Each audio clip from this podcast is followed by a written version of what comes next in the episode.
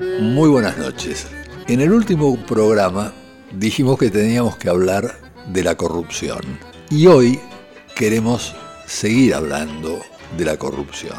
Voy a hacer primero un rápido repaso de algunos de los temas que tocamos en el programa anterior. Empezando por el hecho de que la corrupción es una hidra de muchas cabezas. Comprende sobornos, coimas, evasión fiscal, financiamiento fraudulento de la política, extorsión y la cleptocracia, es decir, ya la corrupción asentada o en la cúpula o en escalones inferiores del poder.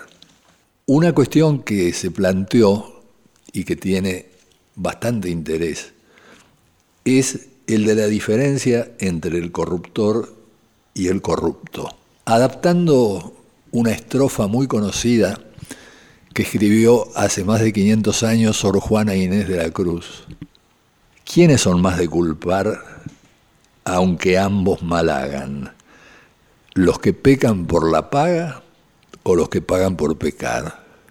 En la tradición judeocristiana, el responsable principal es el corruptor, porque se lo considera un enviado de Satán, que aprovecha la fragilidad del otro debida al pecado original. Desde esta perspectiva no hay incorruptibles, sino personas a las que no se tentó lo suficiente. Frente a esto, en Roma, la pena de muerte se le daba al corrupto, no al corruptor. Y en la tradición jurídica francesa hay un debate muy intenso, sosteniendo en general que el principal responsable es el corruptor y no el corrupto. Y hubo proyectos de ley tratando de diferenciar la pena, pero no prosperaron. Otro tema que hemos visto en el programa anterior partía de una pregunta, y es si es siempre mala la corrupción.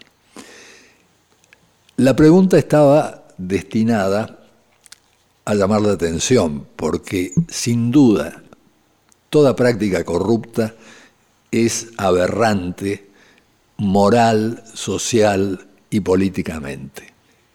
Pero lo que intentábamos cuestionar es una asimilación muy fácil que se hace entre corrupción y subdesarrollo económico o corrupción y pobreza.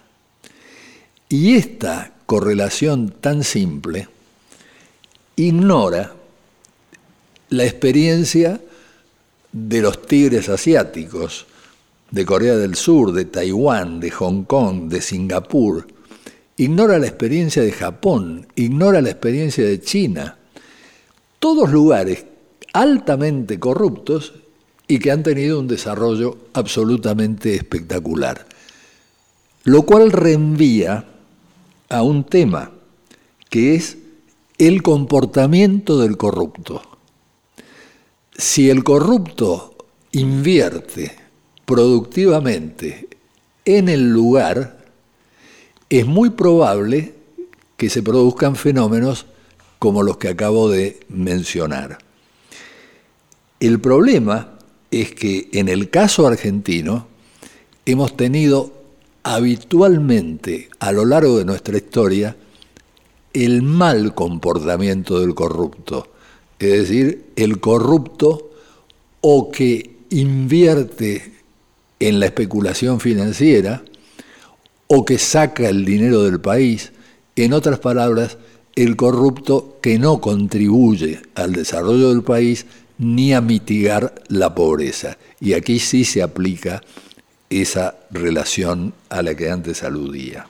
De paso, hablamos también de la historia argentina para mostrar cómo es una historia largamente fraudulenta, que se inicia con la experiencia de la política neocolonial del inglés George Canning, puesta en descubierto por Raúl Escalabrini Ortiz en su libro La política británica en el Río de la Plata. El mecanismo era y sigue siendo endeudar lo más posible al país, es decir, ofrecerle créditos fáciles, préstamos, que luego cuando llegan al país se invierten de maneras no convenientes para el país o directamente se evaden y se sacan del país. Es decir, el país queda obligado a pagar por muchos años los intereses de una deuda que no puede devolver y nada de ello ha contribuido a su crecimiento. Otro tema, y son temas que vamos a retomar hoy, está ampliamente probado que hay una relación, una conexión entre autoritarismo y corrupción.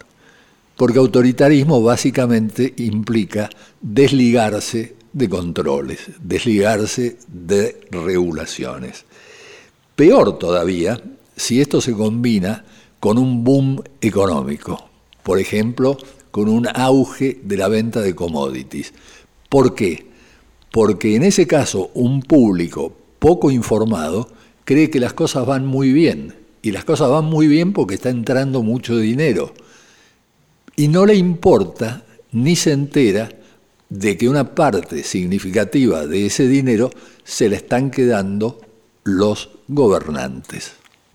El tema que tanto eh, Mariana Heredia como nuestro invitado especial, Sebastián Pereira, ambos doctores en sociología por la Universidad de París, plantearon muy bien fue el tema de si acaso hay más corrupción en los últimos 20 o 30 años que en periodos anteriores de la historia argentina, o lo que ocurre es que hay menor tolerancia ante la corrupción y por lo tanto esta se vuelve más visible. Junto con eso, una observación muy importante que es central en el libro de Sebastián, Política y Transparencia. La observación es que la denuncia de la corrupción no necesariamente se acompaña de un empeño similar en buscar soluciones y que estas soluciones solamente pueden venir de la mano de un replanteo institucional. Lo que abre un tema que quiero dejar para el próximo bloque. ¿Hasta dónde es más importante la institución que la honestidad del funcionario? Es una cuestión a debatir. Antes de hacerlo, va a ser muy interesante escuchar a nuestro Atahualpa Yupanqui en un tema que tiene relación con esto que venimos hablando, como ocurrirá con las otras pausas musicales de este programa.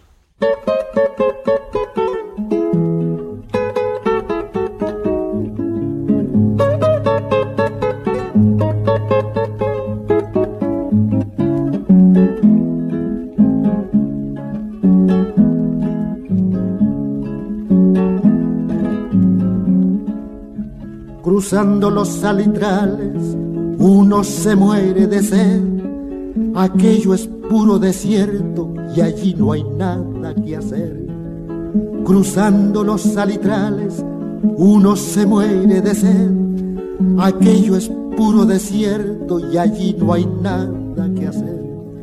Trabajo, quiero trabajo, porque esto no puede ser un día vería el desierto convertido en un vergel. Trabajo, quiero trabajo, porque esto no puede ser. Un día vería el desierto convertido en un vergel.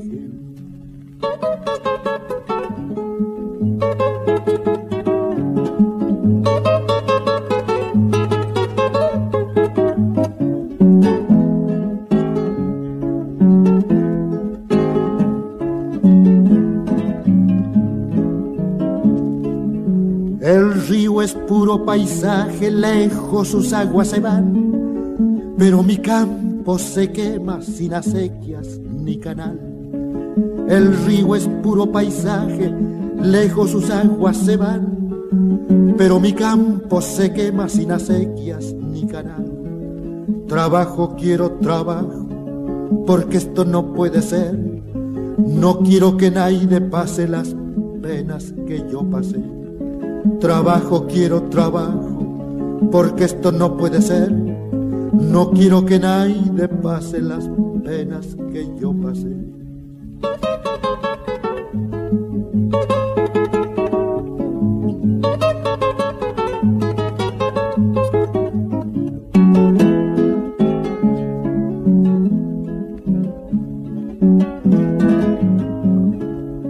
las entrañas de la tierra va el minero a revolver, saca tesoros ajenos y muere de hambre después.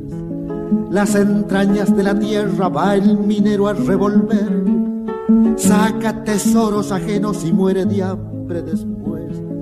Trabajo, quiero trabajo, porque esto no puede ser. En la noche del minero ya comienza a amanecer. Trabajo, quiero trabajo, porque esto no puede ser. En la noche del minero ya comienza a amanecer. A parcero, a parcerito, ya comienza a amanecer. A parcero, a parcerito, ya comienza a amanecer. Trabajo, quiero trabajo, porque esto no puede ser. Hemos escuchado al inolvidable Atahualpa Yupanqui en su pieza Trabajo, quiero trabajo. Hasta las 21. Tenemos que hablar. Con José Nuno.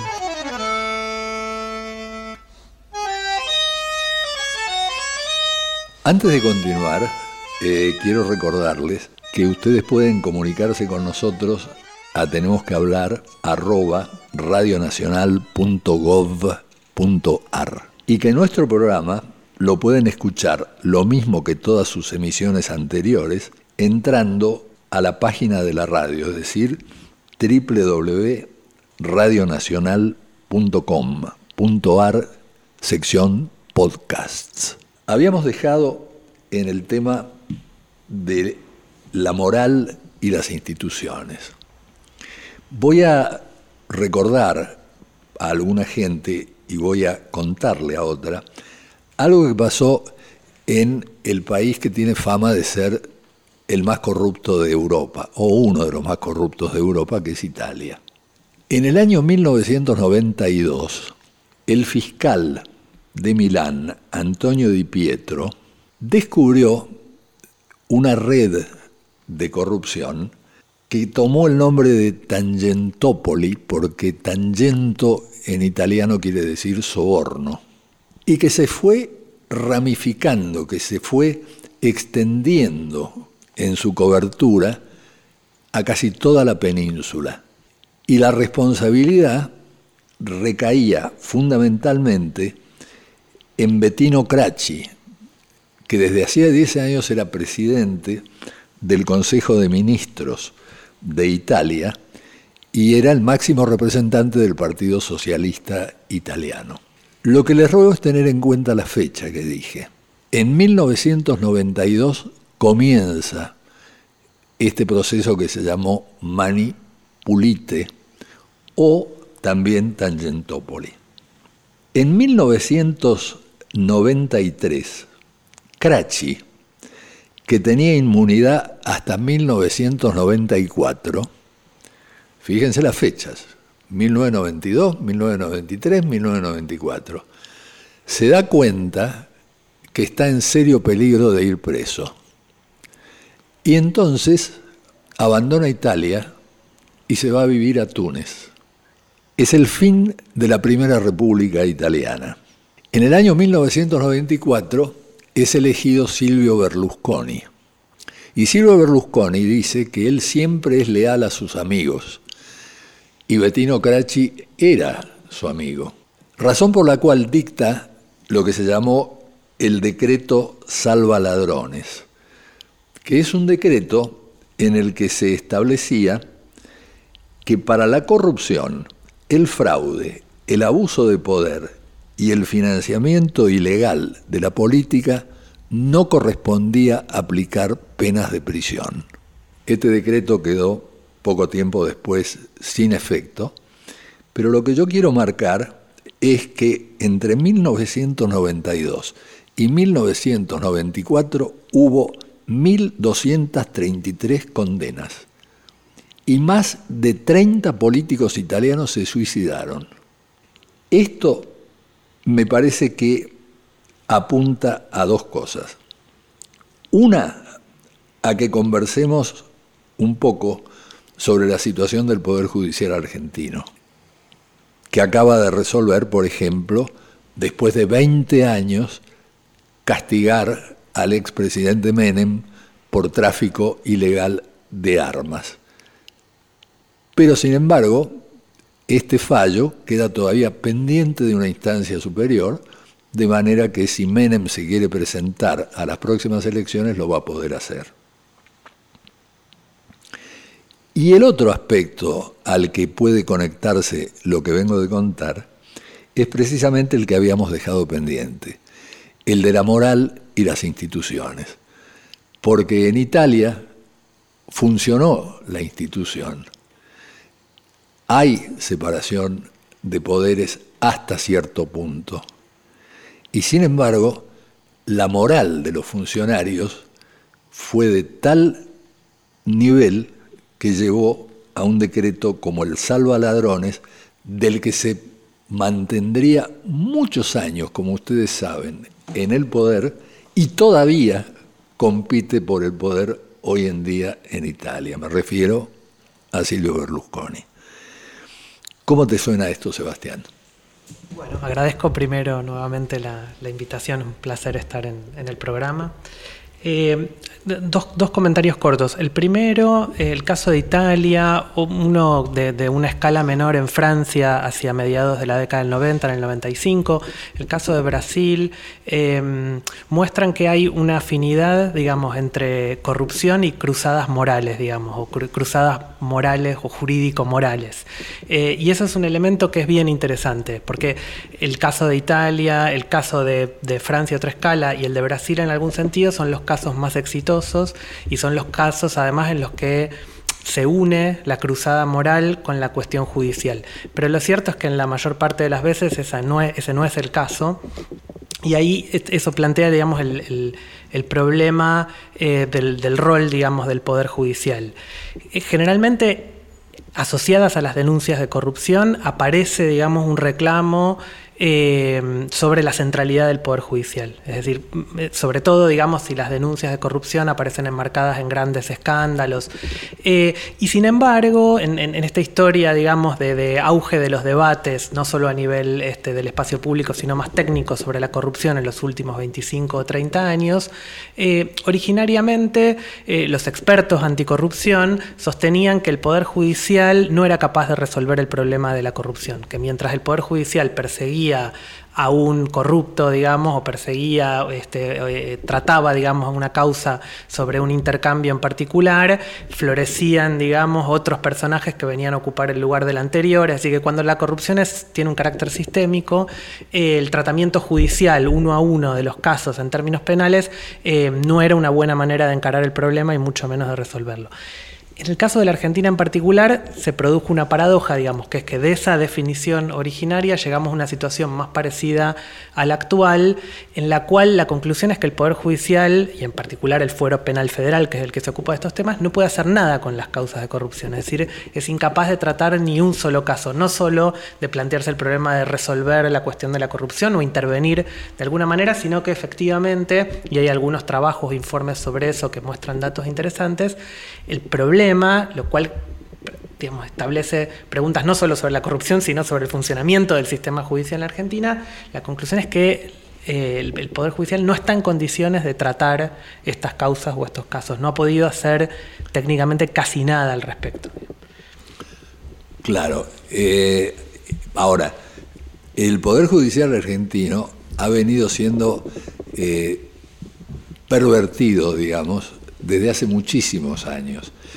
Pervertido en el sentido de que la meritocracia en muchos ámbitos del Poder Judicial no existe, en otros ciertamente sí, pero en estos que son más cruciales, realmente eh, la venalidad en algunos casos, la parcialidad en otros y el deseo de sobrevivir y de protegerse según quien esté en el poder han sido las características marcantes.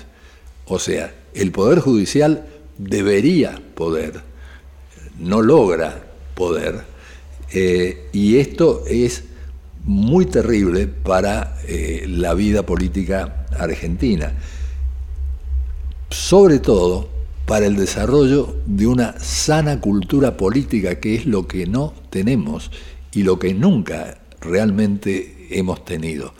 Basta recordar eh, la servilleta con los nombres de los jueces, eh, digamos, es una tradición argentina la del acomodo con la, con la justicia, ¿no es cierto?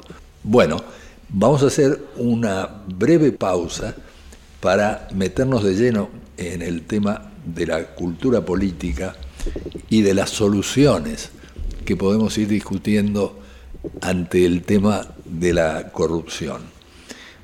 Para eso, la pausa va a estar cantada por un peruano, Orlando Vélez.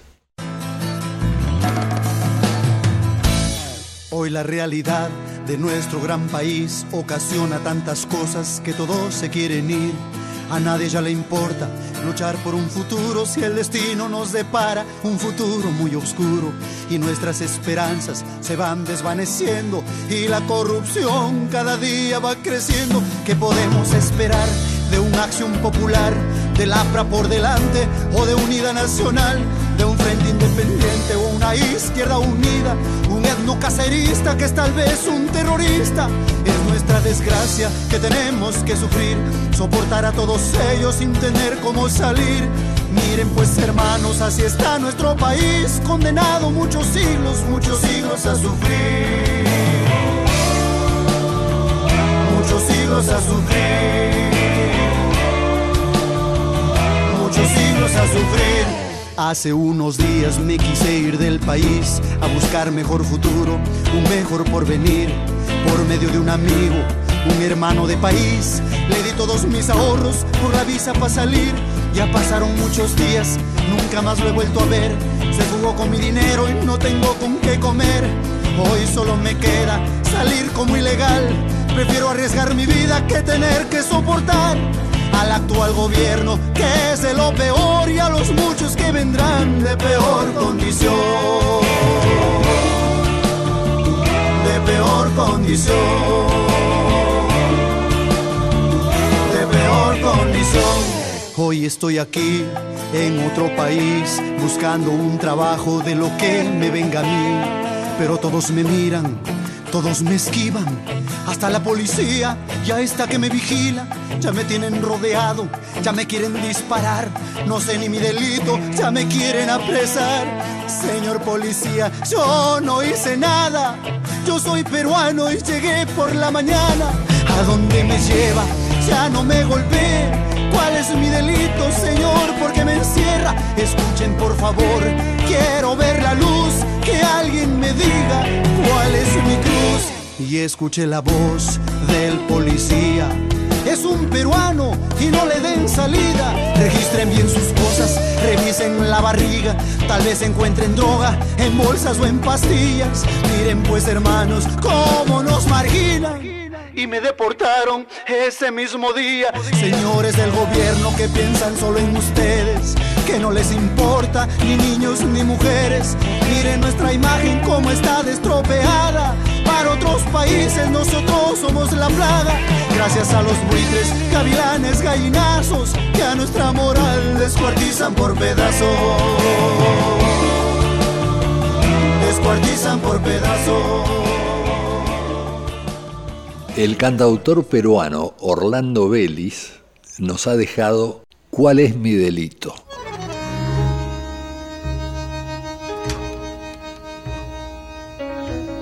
Seguimos en Tenemos que hablar con José Nuno.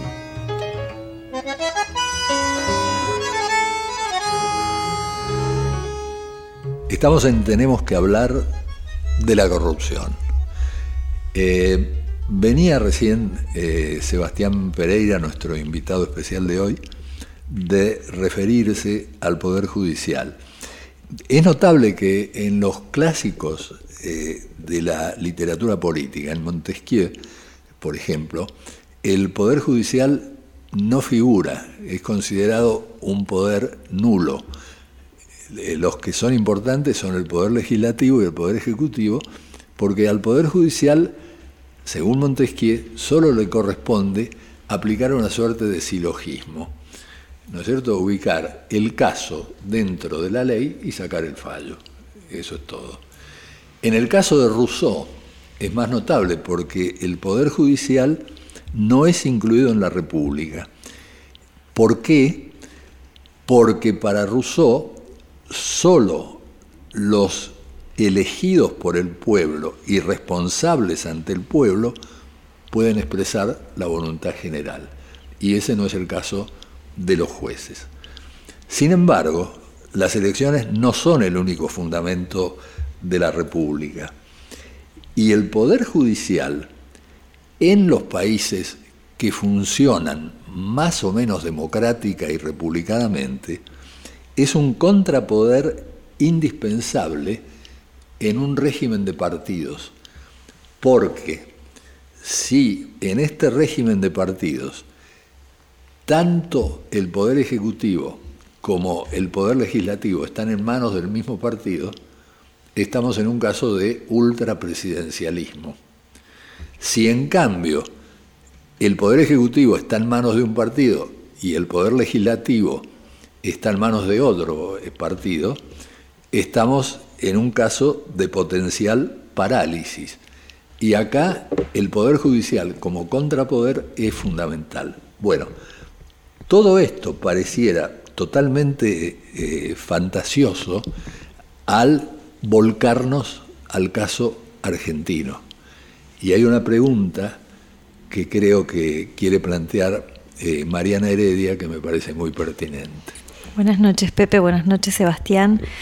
Eh, aquí estamos en un segundo programa preguntándonos por la corrupción en general en la Argentina y por cómo salir de esta sensación de frustración que tenemos al seguir como lectores de los diarios la sucesión de escándalos que nos presentan. Eh, casos de enriquecimiento ilícito, de malversación de fondos y frente a los cuales eh, parecemos como ciudadanos tan eh, desprovistos de mecanismos de control y de sanción.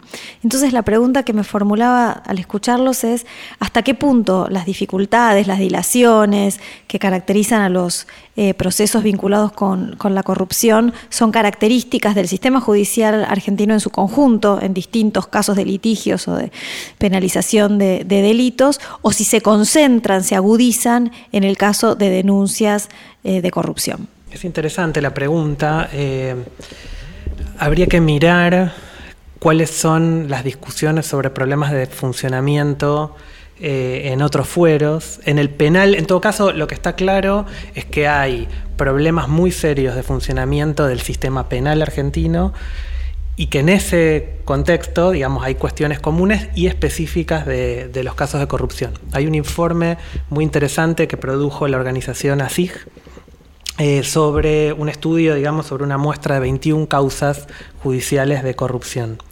Y algunos de los datos que aparecen ahí eh, son este, muy impactantes. De esas 21 causas que estudió la, gente de ASIG, el promedio de duración de esas causas es 11 años.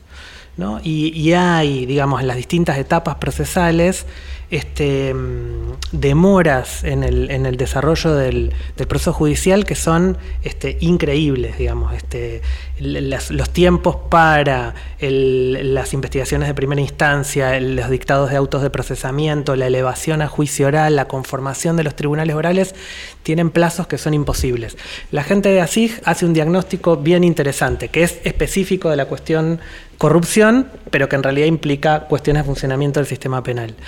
Em, la primera, digamos, tiene que ver con que una de, los, digamos, de las prácticas que sistemáticamente demora el desarrollo de las causas de corrupción es eh, eh, la, presentación de apelaciones. ¿no? Cada una de las decisiones judiciales en estas causas es sistemáticamente apelada a todas las instancias que el sistema judicial permite. Y eso revela, digamos, que hay un problema profundo e importante en el modo en que el sistema judicial penal trata estas causas y que tiene que ver con el procedimiento, con el Código de Procedimientos Penal. Em, y ahí hay algunas discusiones interesantes y también, digamos, respecto de eh, la disposición de recursos técnicos para hacer eh, las investigaciones. ¿Qué tipo de peritajes son necesarios en este tipo de causas?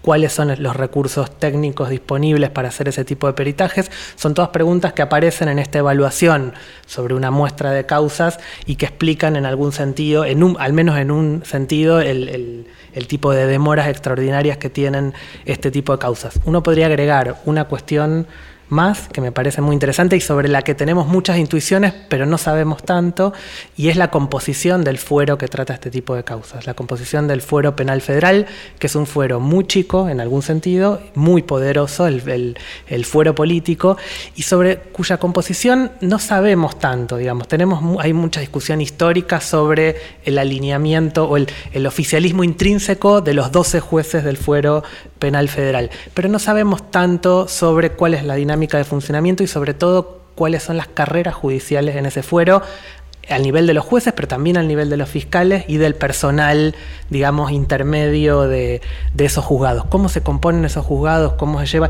¿Y cuáles son esas tramas, digamos, de vinculación eh, con el poder político, con los servicios de inteligencia? Creo que ahí hay todo un, este, un ámbito para, ser explorado y que podría dar algunas respuestas interesantes más finas sobre esta cuestión de por qué el Poder Judicial no puede hacer nada con las causas de corrupción. Claro, eh, seguramente algo puede hacer. Lo que es cierto es que desde que comenzaron a cobrar ritmo estas causas, en total hay siete condenados. Es decir, son años y años y años para que haya nada más que siete condenados. Eh, lo que nos remite a un problema más eh, general, que es el problema de la cultura política. Fíjense ustedes que eh, el tema de la representación, por ejemplo, para mostrar otro caso de lo que yo considero corrupción. Hay dos tipos de representación. La que está basada en un mandato imperativo, es decir, quienes votan dan instrucciones precisas que el designado tiene que seguir, y el mandato típicamente representativo en que el designado tiene libertad para aplicar su sano juicio. Pero es un tema fundamental para cualquier régimen republicano.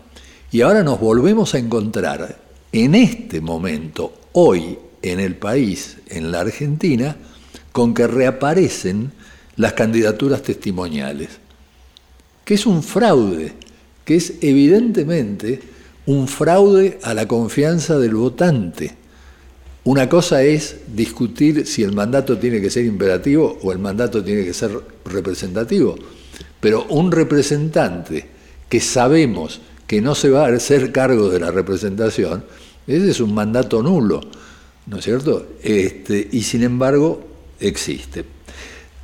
La referencia en estos casos en materia de cultura política y a la que quiero hacer una breve alusión, es el caso de los países nórdicos y sobre todo el caso de Suecia. Fíjense ustedes, en el año 1766, el 31 de diciembre pasado, se celebraron los 250 años de qué? de que se dictara en Suecia una ley de la transparencia política y del acceso a la información. Es anterior a la Revolución Americana, es anterior a la Revolución Francesa. Son 250 años de la ley de transparencia política. En Suecia, todo ciudadano tiene derecho a pedirle a una figura pública que le dé toda la información salvo la clasificada, salvo la información secreta que se procura que sea lo más estrictamente reducida posible. No hay ninguna excusa, ha dicho en una resolución el Tribunal Supremo, para demorar la entrega de información. Bueno, si esto rigiese aquí hoy en día, ¿cuál sería la consecuencia? La parálisis del gobierno. Porque esto supone también prudencia por parte de la ciudadanía. Sabe que los gobernantes tienen una tarea que cumplir. Aquí, si hubiera una situación similar, inmediatamente se mandaría a mil personas a que estén todos los días pidiendo informes, hostigando a los funcionarios e impidiéndoles trabajar. Cierro esta parte que nos va a llevar a la discusión de las soluciones eh, con un recuerdo personal, porque es tan difícil transmitir el carácter particular que tiene la cultura política en un país como Suecia. A los 18 años me tocó viajar eh, a Suecia. Era invierno. Y fui al Palacio Real para visitar el museo. Y estaba en el museo mirando obras que yo no conocía de pintores nórdicos. Se me acercó un señor mayor y me preguntó si me gustaba. Y entonces le dije que sí y me empezó a explicar eh, y a dar los nombres y me fue llevando por el salón y estuvimos un buen rato. Este, me estuvo haciendo de guía, que a mí me sorprendía todo lo que sabía. Hasta que dos sugieres vinieron a buscarlo. Era el rey de Suecia. Así que tuve al rey de Suecia de guía de visita en el museo. Ese es el tipo de relación que se establece políticamente. Eso es lo que nos es muy difícil de entender a nosotros que venimos de otra tradición muy, muy eh, diferente, muy distinta. Vamos a hacer una pausa más para después meternos de lleno en el tema de las soluciones. Para esta pausa hemos invitado a un cantautor español que se llama Víctor Lemes. Óiganlo.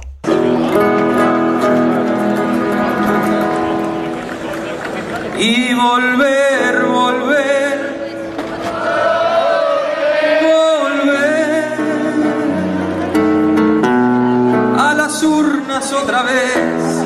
Y de vuelta prometer y a prometer y a prometer.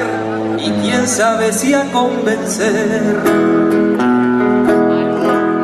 probablemente ya se te haya olvidado toda esa corrupción que se ha ido destapando Luis Bárcenas Gürtel y tarjetas opacas, desahucios, cajas B, recortes y mordazas.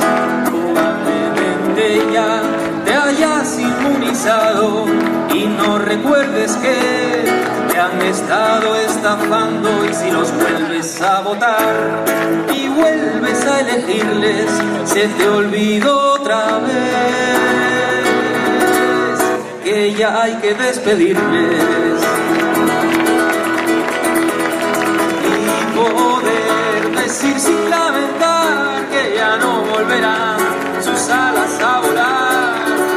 Las gaviotas, ¿dónde irán?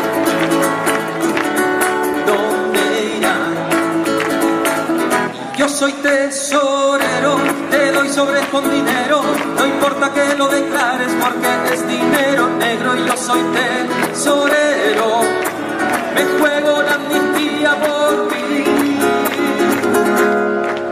Si investigo un pelín sobre Urdangarín, hago chas y aparece imputado. No hay dinero y el país ya lleva un tiempo entrando en barrera. No hay dinero si este gobierno no cambia es una condena. Y los más ricos suelen ser gente tacaña y su fortuna la tributan fuera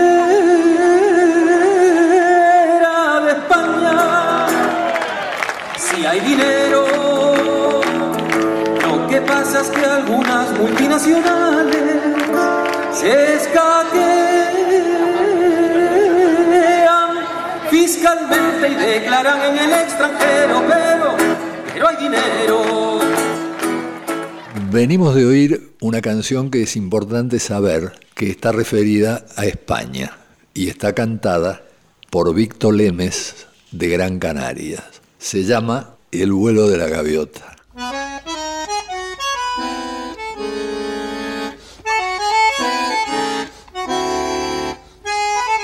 Seguimos con José Nun.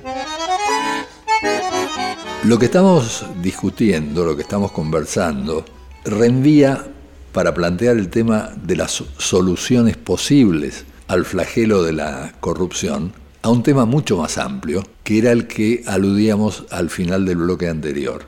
Y es el tema de la cultura política, de tradiciones republicanas.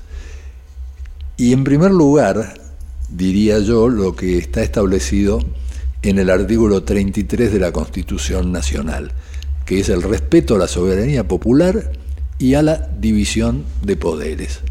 Esto en Argentina no se ha conseguido nunca. Nunca los poderes han sido independientes. Y esto es lo que tenemos que lograr que funcione. Este es un primer paso, pero este primer paso, que es institucional, tiene que venir acompañado necesariamente de una cultura política que lo respalde, que lo avale.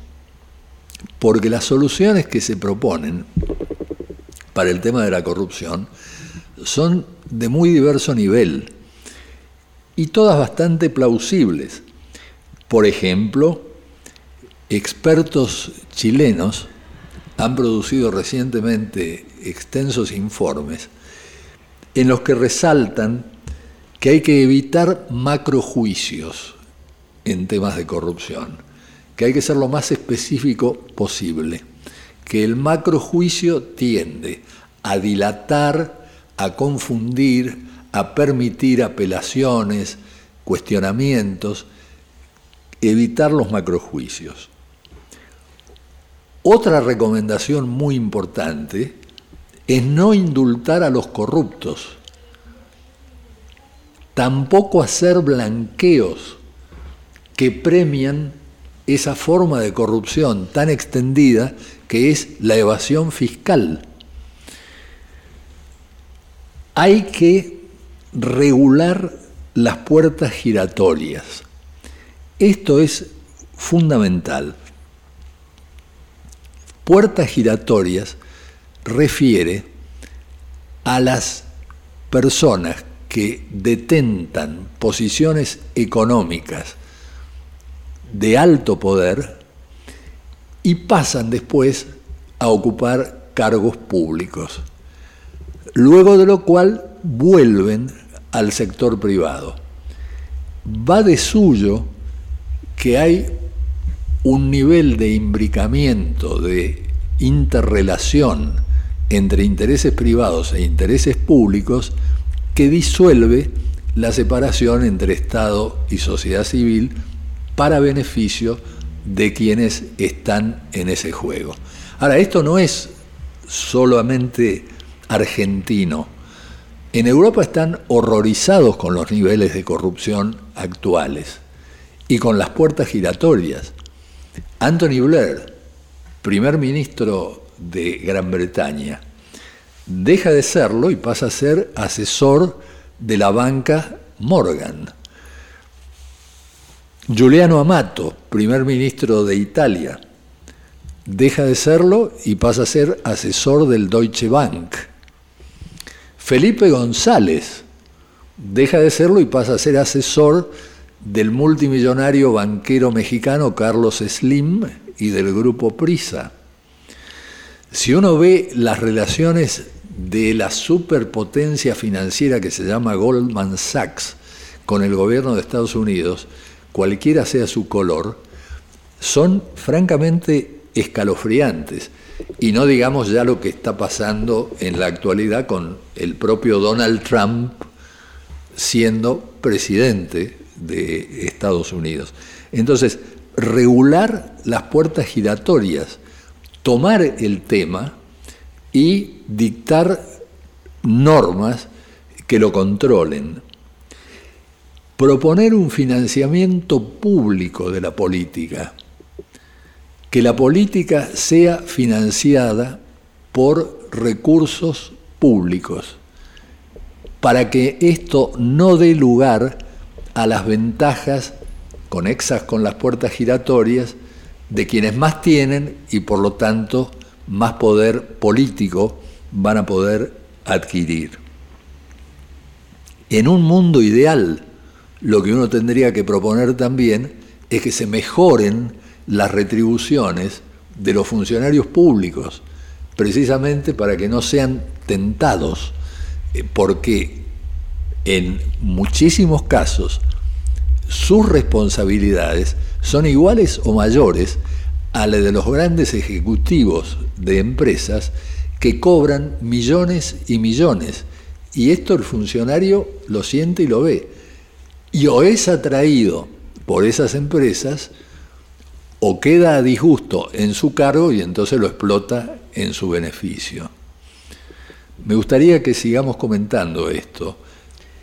Me parece, Pepe, muy acertada la, eh, la, definición general, digamos. Me parece un muy buen punto señalar que no hay una solución al, problema de la corrupción y que esa cuestión implica tanto el, problema que usted evocaba sobre las megacausas o las cruzadas, digamos, moralizadoras de la actividad política de cualquier tipo, como tampoco, digamos, la otra idea de la cuestión de la voluntad política, para ligarlo con, cuestiones de, de cultura política. No va a haber, digamos, ni una gran cruzada moralizadora, ni tampoco un problema, digamos, de voluntad política que per se resuelva el problema de la corrupción considerado en, en términos agregados.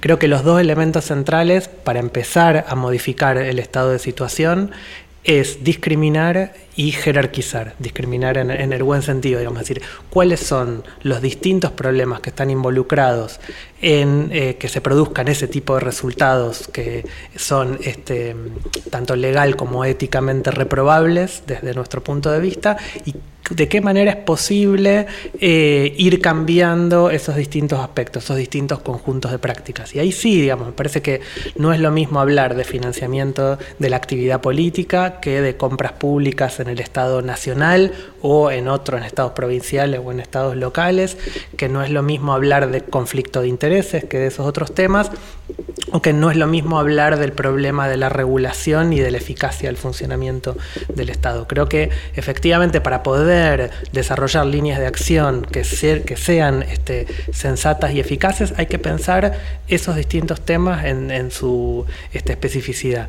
Y también creo que es importante entender bien cuál es el punto de partida. Digamos, es decir, si uno quiere este, modificar las formas de, financiamiento de la actividad política, creo que es importante y es una discusión pendiente entender bien cuáles son los mecanismos realmente existentes de financiamiento de la actividad política. Porque, como decía Pepe recién, eh, tener más dinero disponible es una garantía, digamos, de mayor eficacia en el desarrollo de la actividad política. Y después, por supuesto, cuáles son las distintas fuentes de financiamiento y cómo se pueden reemplazar, porque ese también es el, el punto interesante es que en general desde el punto de vista de la denuncia, nosotros consideramos que es insostenible la situación, pero lo cierto es que es una situación de equilibrio.